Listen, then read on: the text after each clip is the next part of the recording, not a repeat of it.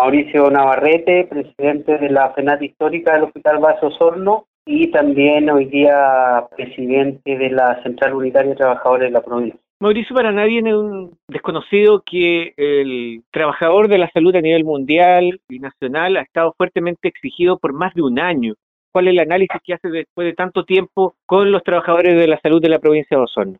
La verdad es que para, para los trabajadores de la salud no ha sido fácil porque más allá de ser un trabajador o trabajadora de la salud, también eres persona con sentimientos, con temores, con miedos.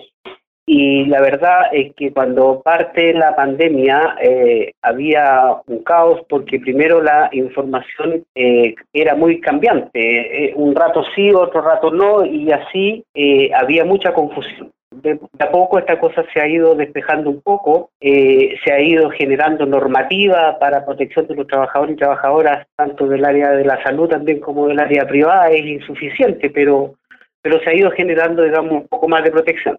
Sin embargo, eh, hoy día tenemos una falta de trabajadores importante por diversas razones, porque hay enfermos crónicos que de acuerdo a la normativa tienen que estar en su casa porque son de alto riesgo, así también como por el tema de la protección a la maternidad, y como no estamos teniendo salas cunas abiertas ni, jardines infantiles, entonces los trabajadores han tenido que eh, hacer eh, de guardería, digamos, en sus propias casas, las mamás con hijos menores de, dos años para cumplir un poco con esto que tiene que ver con la protección a la maternidad. Entonces hay una recarga laboral para los trabajadores y trabajadoras, hay, hay estrés y que de repente se manifiesta incluso eh, con problemas que se dan de carácter eh, entre, entre personas mismas, digamos, entre trabajadores y trabajadoras, producto de lo mismo. Mauricio, en ese sentido, ¿Cuál ha sido la relación que han tenido ustedes justamente con sus jefaturas? Usted lo mencionaba, en un principio fue difícil para todos, pero ¿cómo se ha ido resolviendo eso? ¿En qué pie está en el día de hoy? Mira, yo debo decir que la relación que hemos mantenido en el hospital fundamentalmente, voy a hablar por nuestra organización, porque uno de los grandes problemas que tienen hoy día, que tenemos como sociedad, es la división permanente que tienen las organizaciones. Entonces, por ejemplo, en salud nosotros tenemos muchas organizaciones para representar los mismos intereses. En el caso nuestro, por eso digo voy a hablar como FEDENAT histórica, eh, hemos tenido un acercamiento con, con las autoridades que yo podría calificarlos como eh, eh, bueno, digamos, ¿no? hemos sido escuchados, hemos ido trabajando en el camino en este, en este asunto de, de, de ensayos y aciertos, hemos ido encontrando caminos para que se les facilite un poco el tema a los funcionarios y funcionarias. No ha sido fácil, sí, porque hay que entender que la autoridad también tiene normativas que cumplir y por mucho que estemos en una situación especial, hay cosas que simplemente, aunque uno quiera, no las puede realizar. Pero yo he encontrado en el, director Hans, Hans Hesse, hemos encontrado, digamos, eh, una apertura al diálogo, ha sido respetuoso con la organización y fundamentalmente más que con la organización y con los trabajadores y trabajadoras en general, que eso es lo que en el fondo nos interesa. Hay cosas que estamos al debe todavía porque imagínate que en salud tal vez nos quisiéramos ir todos para la casa, pero no se puede porque alguien tiene que atender, sobre todo en una situación de emergencia sanitaria como la que estamos viviendo. Antes de la pandemia eh, existían una serie de problemas en, el funcionamiento de hospitales como los interculturales, la situación de Puerto Octay o también la situación de los hospitales Purranque Río Negro. Obviamente esas, esas situaciones no, no se han subsanado, no, no se han solucionado de forma milagrosa. ¿Cómo se está resolviendo? ¿Cómo, cómo están esos problemas? ¿Se mantienen?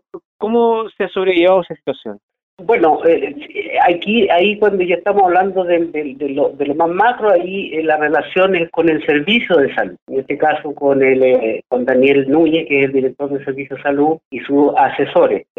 con el servicio nos ha costado un poco más, pero también hemos tenido, sería injusto decir que no hemos tenido acercamientos, porque no lo es han, han, sucedido situaciones y si bien es cierto, esta problemática de antes de la pandemia está todavía instalada ahí, ¿no? Pero, pero que ha pasado a segundo plano porque se ha tenido que, eh, digamos, privilegiar todo lo que significa la pandemia. Por ejemplo, ha sido un problema, tú sabes, lo que significó la paralización de la construcción del CESAM Chuyac. Mm. Eh, hoy día estamos con la normalización eh, del, del, hospital de Puerto Octay, que también ha tenido algunos incidentes y, hubieron algunas denuncias la semana pasada fundamentalmente porque eh, hubieron algunas señales de que la, la obra podría paralizarse por unos tecnicismos que hay dentro de, de los contratos que se firmaron.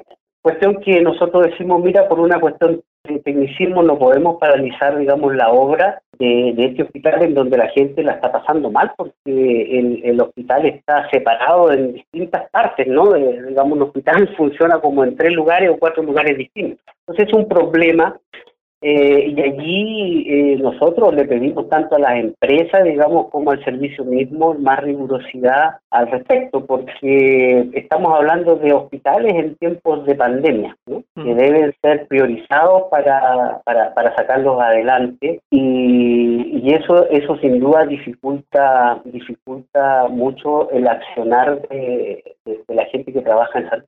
Como presidente de la CUT, ¿Cómo evalúa la posición en que se encuentran los trabajadores y qué esperanzas tienen en el corto plazo? Pensando que vamos a estar próximamente en elecciones, ¿cuál es la mirada que tienen ustedes? Eh, ¿Cuál es la esperanza? Hay muchas cosas que se quedaron, por decirlo, en pausa, los reajustes, una serie de cosas que generalmente se negocian que por este periodo no se ha hecho. ¿Cómo lo están viendo ustedes en lo macro? Mire, eh, en realidad, en todo lo que significa reivindicaciones de derechos laborales, eh, como bien lo ha dicho usted, hemos quedado en stand-by. Eh, y, y, cuando estábamos hablando fuertemente del trabajo decente, hoy día tenemos que estar hablando más bien del trabajo indecente, de cómo lo vamos formando el trabajo decente, porque nos ha llevado a una precarización del trabajo, y no estoy hablando solamente del trabajo público, sino que estoy hablando del trabajo en general.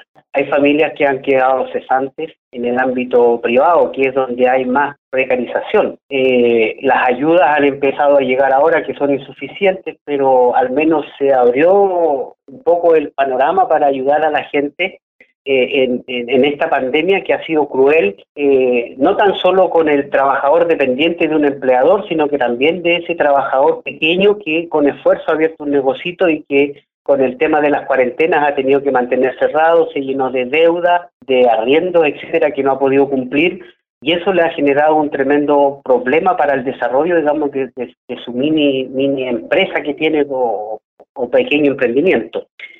Después de esta pandemia, sin duda que eh, Chile va a cambiar en, materia de, las relaciones laborales. Y eso es una preocupación porque eso requiere que tanto el mundo político, el mundo dirigencial y la sociedad eh, se preocupe y, empiece a prepararse cómo vamos a enfrentar estas nuevas modalidades de trabajo que vamos a tener y que van a ir surgiendo post pandemia. Porque después de la pandemia vamos a tener que ver las otras pandemias que quedaron como consecuencia de la pandemia y entre esas está el tema del trabajo. Eh, y cuando hablamos del trabajo también hablamos del trabajo de los cultores del arte, por ejemplo.